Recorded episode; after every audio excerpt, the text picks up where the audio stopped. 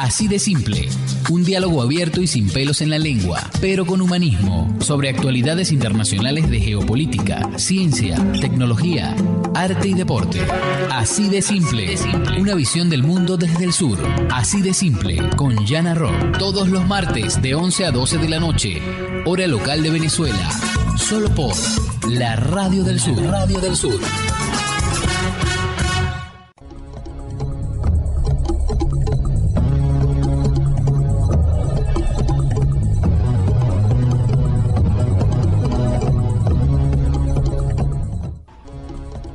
Amigas y amigos de la Radio del Sur y de este programa así de simple, muy buenas tardes, buena noche o buenos días según donde se encuentren. Estamos emitiendo desde Caracas en la República Bolivariana de Venezuela.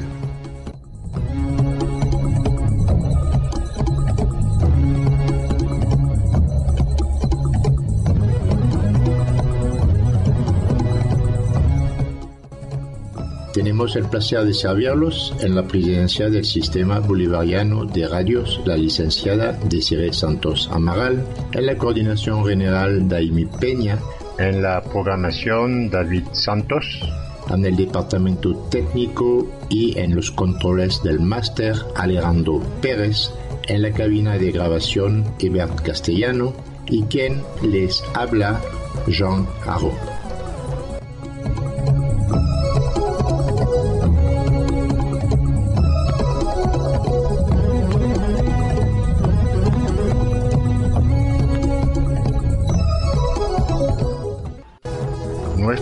Programa Así Simple es también difundido por nuestra hermana la Radio Nueva República en México e igualmente difundido en vivo y en diferido gracias a la plataforma de Hermes Internacional en su espacio de Bolivarianos Radio.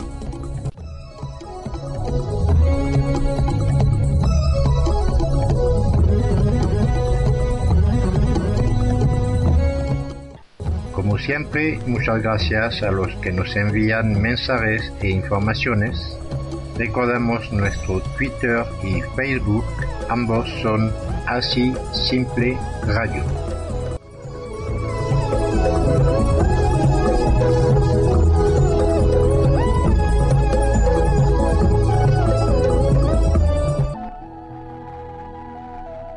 Estos tiempos son para nosotros al ritmo de la Asamblea Nacional Constituyente, que empezó por devolvernos algo de paz y tranquilidad, lo cual no es poca cosa.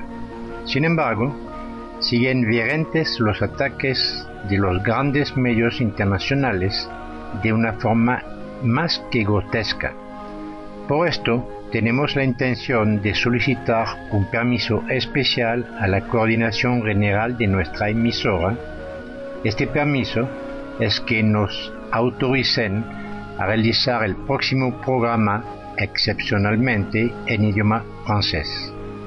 Esto porque queremos difundir a nuestra audiencia en Europa varios remitidos de nuestro Ministerio del Poder Popular para Relaciones Exteriores que ha hecho en idioma francés, así como dar lectura de una entrevista de nuestro embajador en París a un gran cotidiano francés.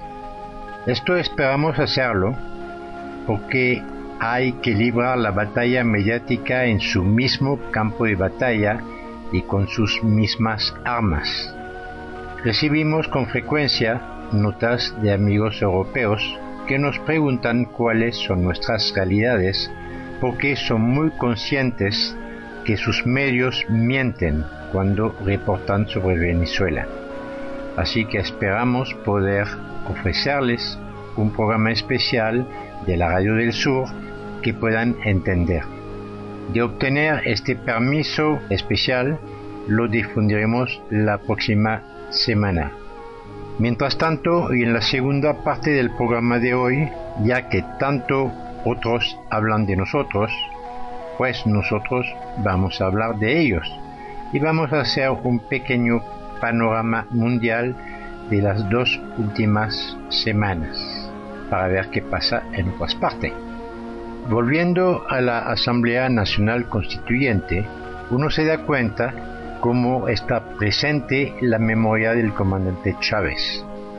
Por esto empezamos este programa escuchando una declamación titulada Aunque no te puedan ver, en la voz de Alegría Marquina, una niña que habla con el corazón. La escuchamos.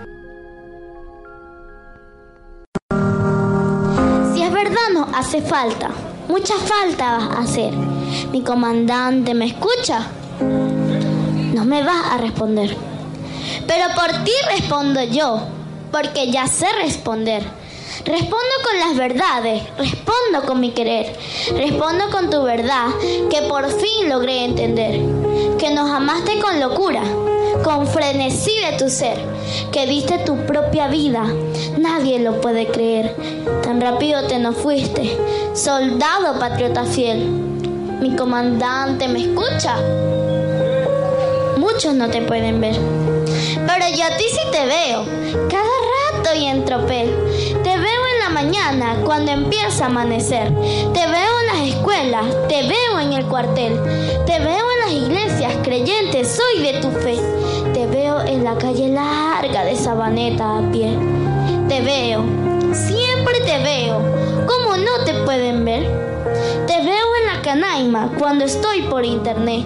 Te veo por la sabana cuando empieza a atardecer. Te veo en el trabajador que cumple con su deber. Te veo en el campesino produciendo para comer.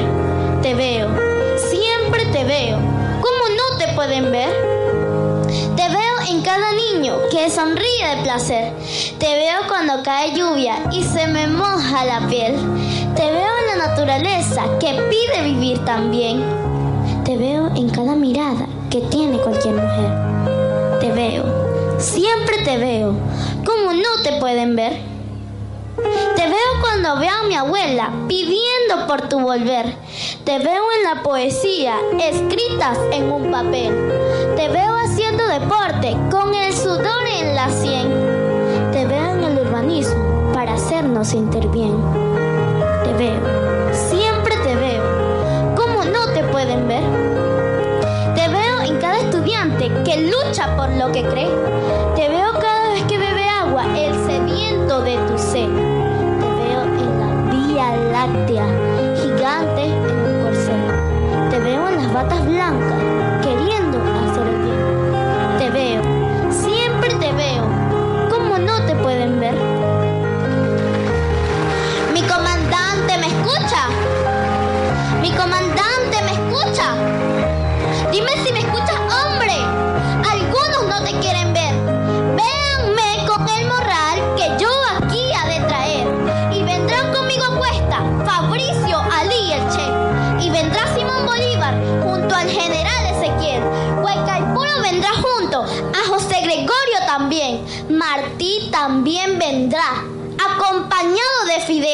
Mamá Rosa traerá arañas con el sabor de la miel.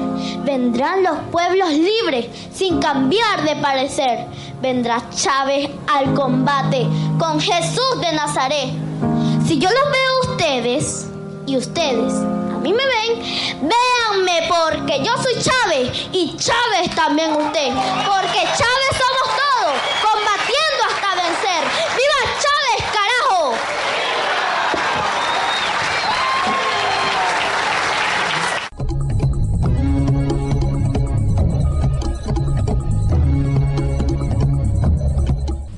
También presentaremos nuestros segmentos acostumbrados, segmento de Batalla para la Paz, gracias a los informes publicados por el Ministerio del Poder Popular para Relaciones Interiores, Justicia y Paz.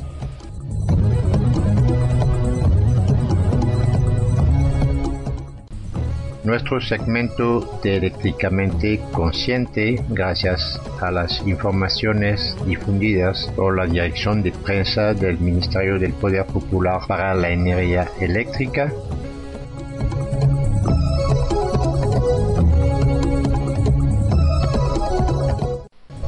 Segmento de efemérides internacionales gracias al amigo profesor e historiador José Alberto Vivas, docente en el Instituto Nacional Geográfico Simón Bolívar. Y para concluir nuestro segmento de efemérides bolivarianas a forma de desagravio por las reiteradas ofensas contra nuestro libertador, contra la memoria del comandante Hugo Rafael Chávez Frías y nuestro presidente Nicolás Maduro Moros. Son efemérides para que en el exterior sepan algo más de la revolución bolivariana.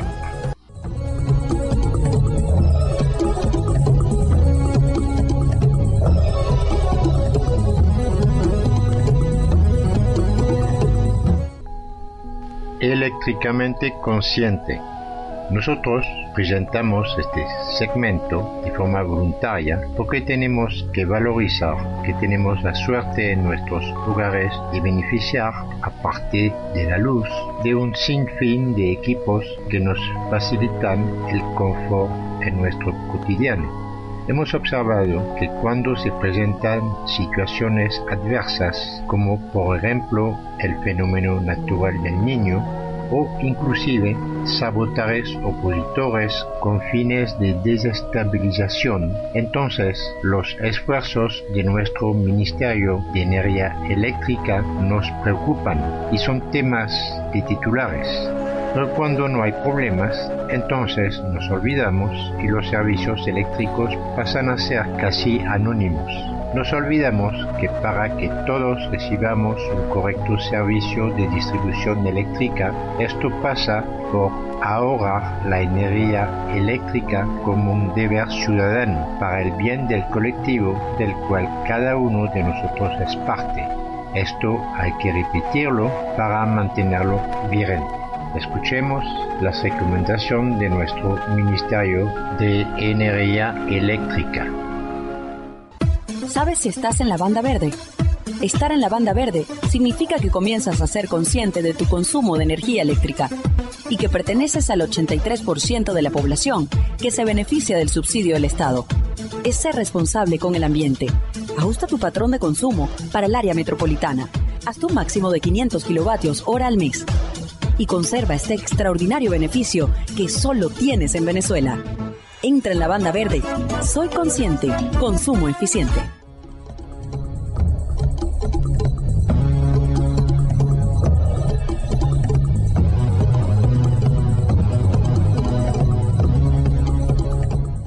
Alcemos la voz en un canto en favor de la paz. Ahora nuestro segmento Batalla para la Paz. Un segmento para colaborar con la paz que es un asunto de todos.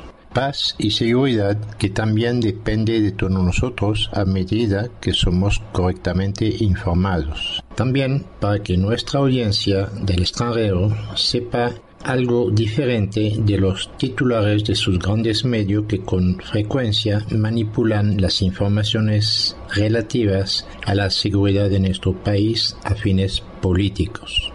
Las informaciones que damos no son noticias de prensa, no son interpretadas por periodistas, cada uno con su forma de ver, sino que son notas de prensa del equipo de periodistas del Ministerio del Interior, Justicia y Paz. Son datos, son hechos, son cifras exactas de las actividades de los diferentes cuerpos de seguridad.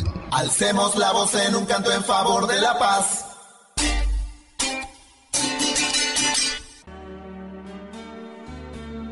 Bueno, como siempre, han sido numerosas las notas de prensa del Ministerio del Interior. Hemos hecho una pequeña selección de esos últimos días. Empezamos el 5 de agosto, cuando la reportera Saida González titulaba Incinerados 699 kilos de droga en el territorio nacional. Un total de 699 kilos de diferentes drogas fueron incinerados bajo la supervisión de la Oficina Nacional Antidroga y el Ministerio Público en cumplimiento del artículo 193 de la Ley Orgánica de Drogas, que establece la destrucción de la sustancia ilícita dentro de los 30 días después de su decomiso. Y mientras tanto, los grandes periódicos internacionales reportan sobre Venezuela narcoestado. El jueves 10 de agosto es la reportera Carla Quintero que titula Aprehendida mujer por venta de lentes de la misión Barrio Adentro Visual. Esto fue el miércoles 9. Fue detenida una señora llamada Coelis Josefina Muñoz, de 42 años, por funcionarios de la Policía Nacional Bolivariana, luego de recibir denuncias por la venta de lentes de la misión Milagros, y esta venta se realizaba en un local comercial óptica Basulto del centro comercial La Cascada de Maturena en el estado Monagas. La detenida obtenía gratuitamente los lentes dados por el Estado para luego venderlos en 80 mil bolívares aproximadamente. Una vez en el local, los funcionarios incautaron 43 pares de lente. Fácil de calcular. 80 mil por cada par de lente por 43 pares, esto da 3.440.000 bolívares fuertes. De verdad, cuando uno ve una señora que se dedica a obtener lentes gratuitos del gobierno para venderlos, bueno, ni siquiera vale la pena hacer algún comentario. El lunes 14 de agosto el periodista Luis Balbuena titulaba Tras enfrentarse al 6EPC, fallecieron miembros de la banda directiva Los COT. Miembros de la banda directiva Los COT fallecieron tras enfrentarse a los funcionarios del Cuerpo de Investigaciones Científicas, Penales y Criminalísticas en la carretera Petare-Santa Lucia sector El Winche, en filas de Mariche en el municipio Sucre del estado Miranda. Aparte del jefe de la banda, fallecieron también un tal Rubén Dario Rodríguez de 33 años y dos jóvenes de 16 y 17 años. Bueno, una banda menos. San Cristóbal, lunes 14 de agosto y eso es un reporte de prensa de la Guardia Nacional Bolivariana. El general de brigada Dani Ferrer Sandrea informó que uniformados del destacamento número 212 detuvieron preventivamente a Diamelis Hernández Herrera luego de notar una actitud sospechosa ante la comisión castrense cuando se disponía a salir del territorio venezolano. Al realizarle el chequeo corporal por parte del personal femenino de la Guardia Nacional Bolivariana, lograron incautarle una pistola 9 milímetros y 45 cartuchos, los cuales llevaba ocultos en una fara abdominal que usaba la ciudadana. Bueno, ¿qué diablo hace una señora saliendo de Venezuela con una pistola calibre 9 milímetros, que es un calibre de arma de guerra y además con 45 cartuchos. Bueno, esta semana han sido realmente reportes un poco inusuales. Una señora armada, una señora que vende lente de la misión Milagro. Bueno, veremos qué pasa de aquí a la próxima semana. Alcemos la voz en un canto en favor de la paz.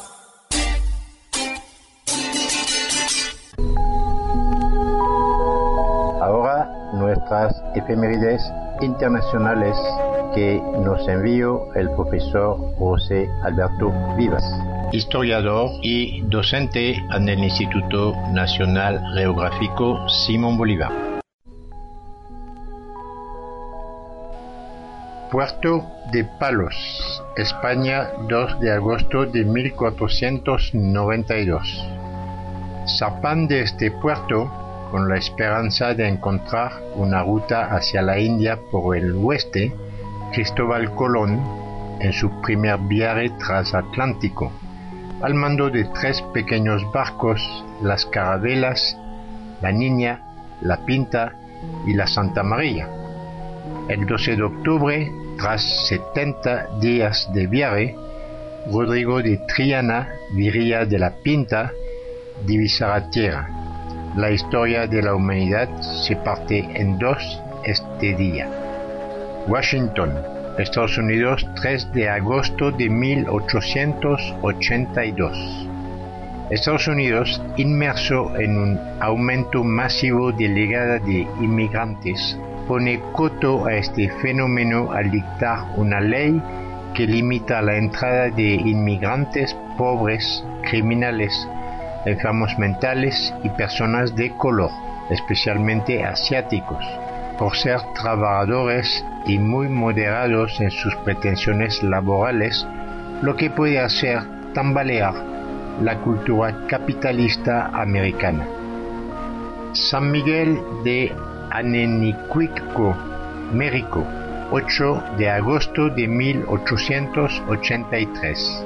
En esta localidad nace el legendario Emiliano Zapata Salazar, que será uno de los líderes de la revolución de su país por tratar de mejorar las condiciones de vida de las clases menos favorecidas.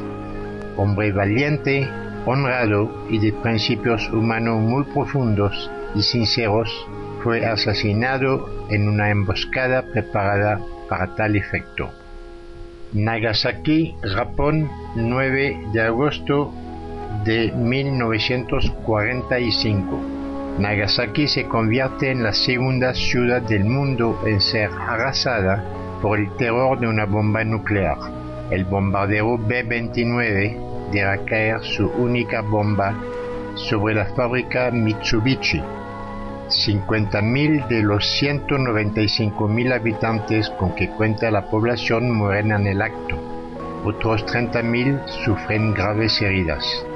Al día siguiente Japón se rendirá incondicionalmente. A consecuencia de la radiación, otras decenas de miles de personas irán muriendo en un dramático y continuado goteo con el paso de los años. Esta masacre tiene como objetivo evitar que la Unión Soviética invada y tome Japón. Posterior a este asesinato en masa, los padres de la bomba piden que no se utilice como arma de destrucción masiva. Bueno, un poco tarde la reacción. Nanagua, Nicaragua, 14 de agosto de 1912. Tropas norteamericanas al mando del general Butler invaden Nicaragua y ocupan las calles de su capital Managua. Los Marines norteamericanos han respondido de este modo a la llamada de auxilio emitida por el debilitado cobarde presidente nicaragüense Adolfo Díaz, incapaz de contener la insurrección popular. Se inicia así una larga noche para los nicaragüenses, cuyo amanecer será en enero de 1933 es decir, más de 20 años después, que, derrocados por los sandinistas, los norteamericanos se retiran del país. Adolfo Díaz es un personaje tan mediocre que los propios norteamericanos se referían a él en estos términos. Ningún gobierno que se respete podría honradamente reconocer a un hombre tan subordinado a un poder extranjero. El lenguaje de Díaz respira traición a su propio pueblo. Escribía el senador estadounidense Burton Weller en una carta al presidente Calvin, refiriéndose a Adolfo Díaz. De repente, en esos tiempos, otro senador podía escribir una carta en términos bastante similar hablando de algunos personajes venezolanos, ¿no? Bueno, comentario aparte. Así concluimos las efemérides internacionales de esta semana. Ahora nuestras efemérides bolivarianas. El 14 de agosto del 2010 muere en Caracas el general Alberto Müller Rojas. El 15 de agosto del año 1805 es el juramento de Bolívar en el Monte Sacro. También el 15 de agosto, pero del año 1819, es aprobada la Constitución de Angostura. Y otro 15 de agosto, pero del año 2004, el pueblo venezolano se niega a revocar el mandato del presidente Hugo Chávez. Esas han sido las efemérides de esta semana. Hasta la próxima semana para nuevas efemérides bolivarianas.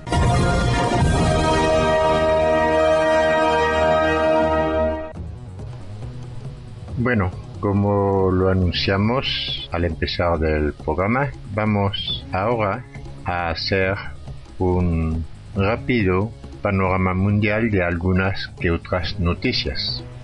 Últimamente parece que para muchos grandes medios Venezuela es el centro de atención y centro de atención principalmente para atacar lo que pasa en Venezuela, la Asamblea Nacional Constituyente, etcétera, etcétera, etcétera.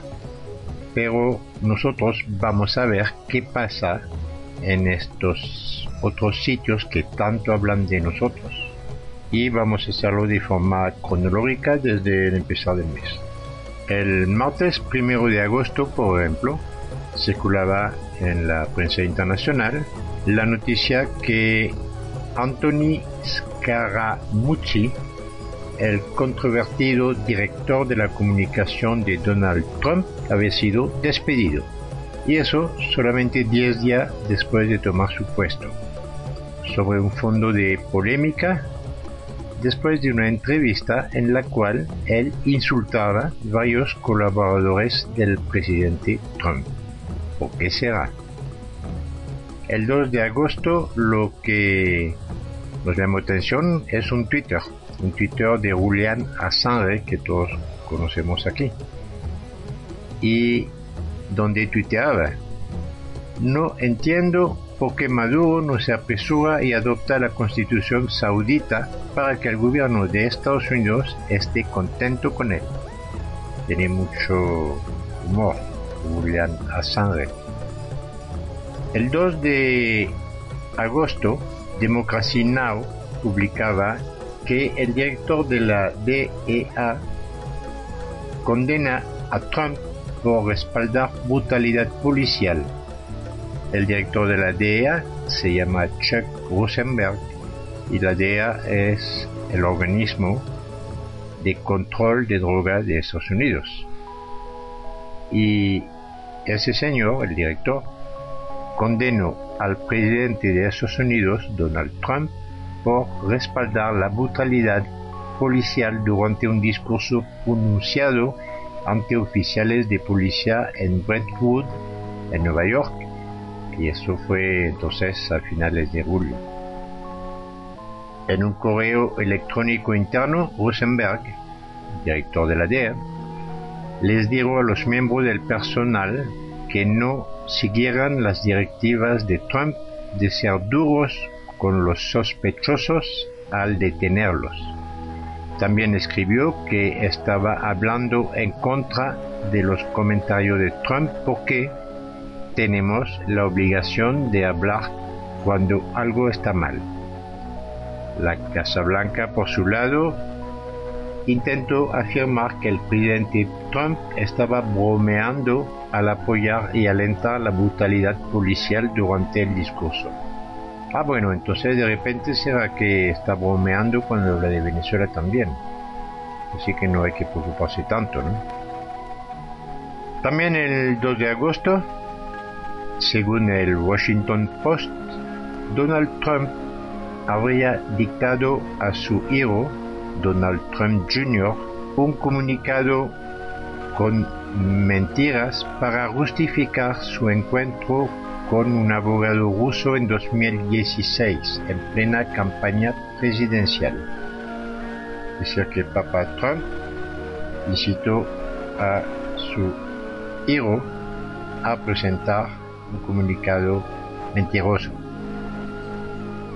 El miércoles 2 de agosto, esto fue en Europa, y un titular que demuestra cierta preocupación a partir del 2 de agosto la humanidad vive a crédito y desarrolla diciendo miércoles, este miércoles 2 de agosto, hemos consumido todos los recursos naturales que la planeta puede producir en un año. Este día que sobrepasa el consumo de lo que puede producir la Tierra, interviene siempre más temprano cada año. Pero Trump en París se negó a firmar el Acuerdo de París en cuanto a la protección justamente de los recursos. El 3 de agosto, un periodista que se llama Ulises Noyola Rodríguez escribió algo que había titulado Centroamérica arde en llamas y escribe, entre otras cosas, la crisis humanitaria en los países centroamericanos del Triángulo del Norte, es decir, El Salvador, Guatemala y Honduras, podría recrudecerse durante la presidencia de Donald Trump, quien desea incrementar la deportación de inmigrantes ilegales y detener el flujo migratorio proveniente de Centroamérica por medio de la construcción de un muro fronterizo, la firma de acuerdos de seguridad y la reducción de la ayuda económica. Y entre otros datos, escribe este señor, la administración de Donald Trump deportó en sus primeros 100 días de gobierno a 56.315 inmigrantes ilegales.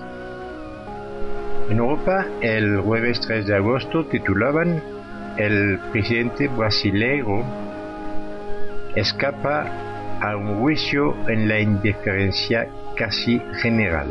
La demanda de puesta en acusación de Michel Temer, acusado de corrupción pasiva, ha sido negada por la Cámara de Diputados con solo 36 votos de diferencia.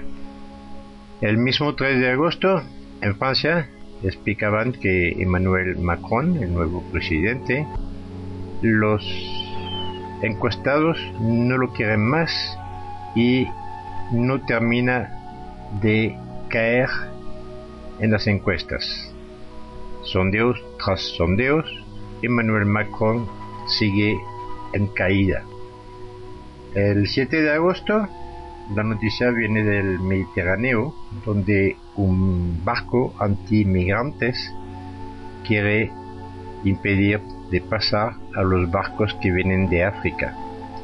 Es un barco de 40 metros financiado por militantes anti-inmigración, que son europeos, y este barco va hacia Tunisia. Como sabemos, en los últimos meses el mar Mediterráneo se transformó en un verdadero cementerio de ahogados de poblaciones que huyen de África, situaciones de guerra, de hambre, para tratar de llegar a Europa. Eso es un resultado de la época colonial de África. Pero en Europa también hubo un título muy simpático. Dice Atletismo. Venezuela entra en el panteón.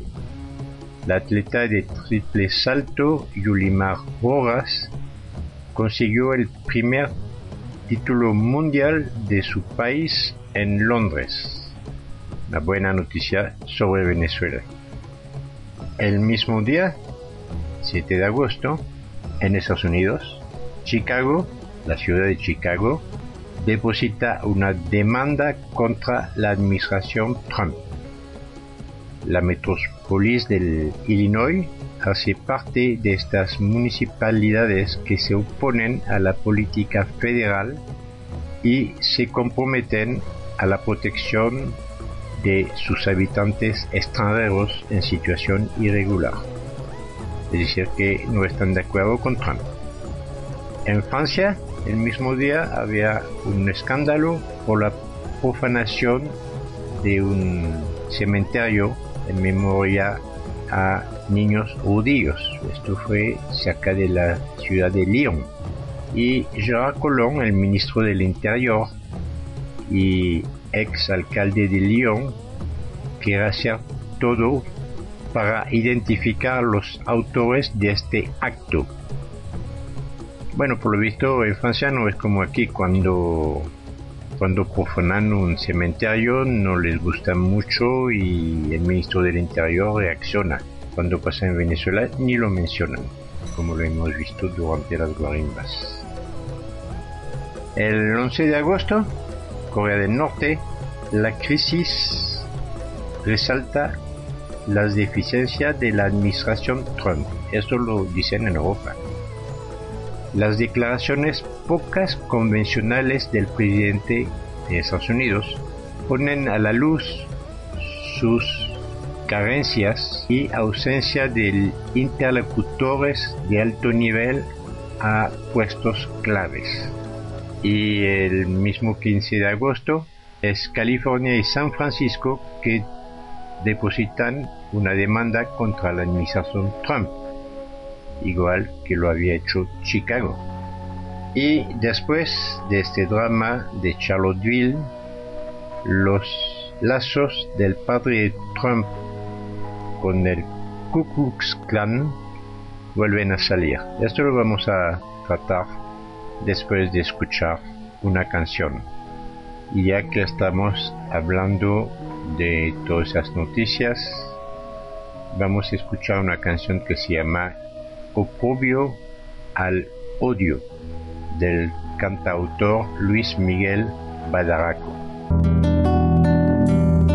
Odio insospechado que naces del fragor, del grito de barbarie que alientas ambición.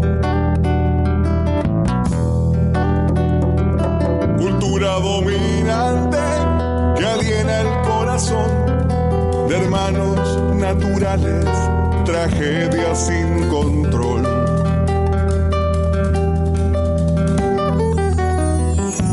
Tiempo de libre albedrío para odiar, libertinaje voraz, el imperio inoculando su verdad, es su verdad oficial.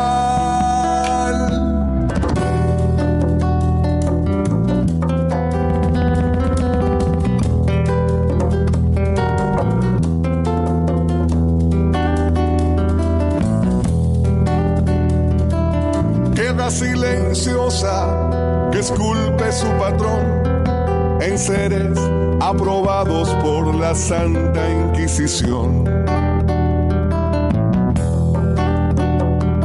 Desclasa la conciencia a tribuna colonial, mediática infalible, sigilo pertinaz.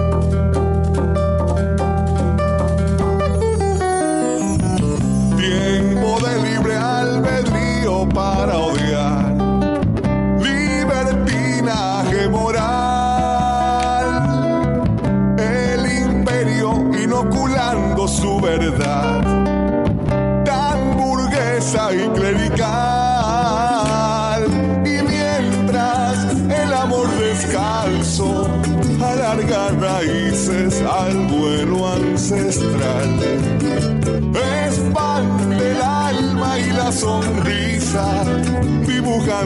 Alma la vida, la paz. Alguien luchó, libró batallas, la patria llama, la madre abraza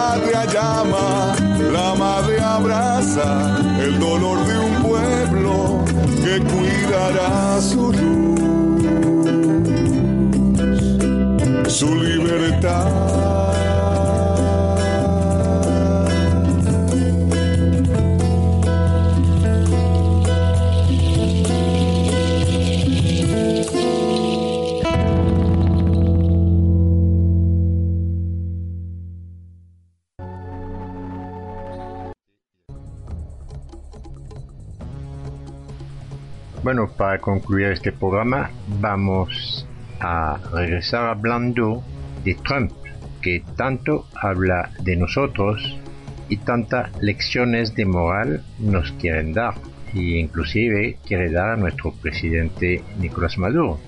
Después del drama de Charlottesville, los lazos del padre de Trump con el Ku Klux Klan han reaparecido. Un archivo que revela los enlaces entre Fred Trump con el Ku Klux Klan. Se trata de un artículo del New York Times fechado del año 1927. Ahora está en las redes sociales y en los grandes medios de Estados Unidos.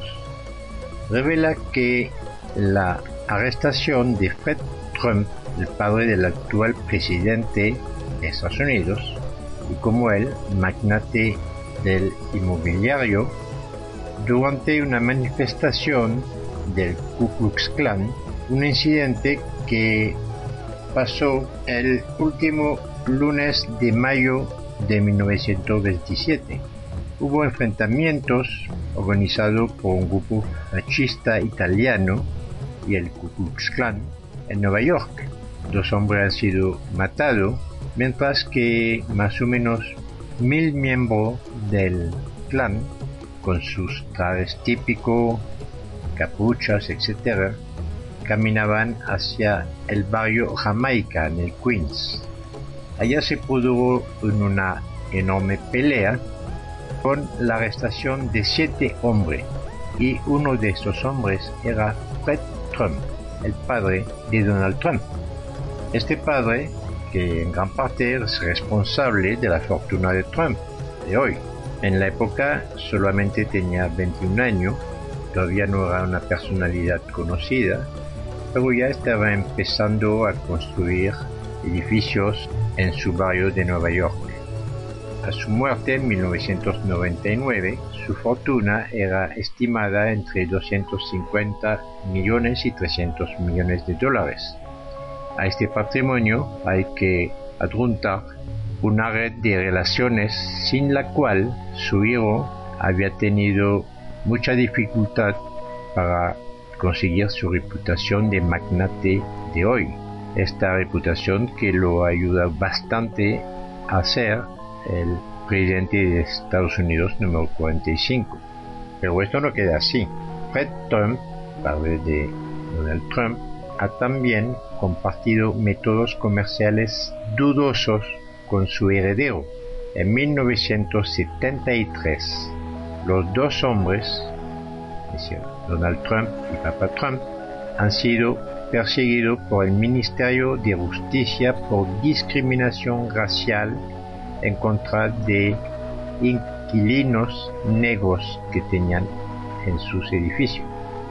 Entonces todo esto volvió a salir en 2016, cuando Donald Trump se había negado durante su campaña a condenar de forma clara la llamada a votar por él por un señor llamado David Duck, ex dirigente de Ku Klux Klan. Y este mismo David Duck estaba presente el sábado pasado en Charlottesville. En la época el candidato Trump había justificado su silencio afirmando que no conocía suficientemente los supremacistas blancos para poder emitir un juicio.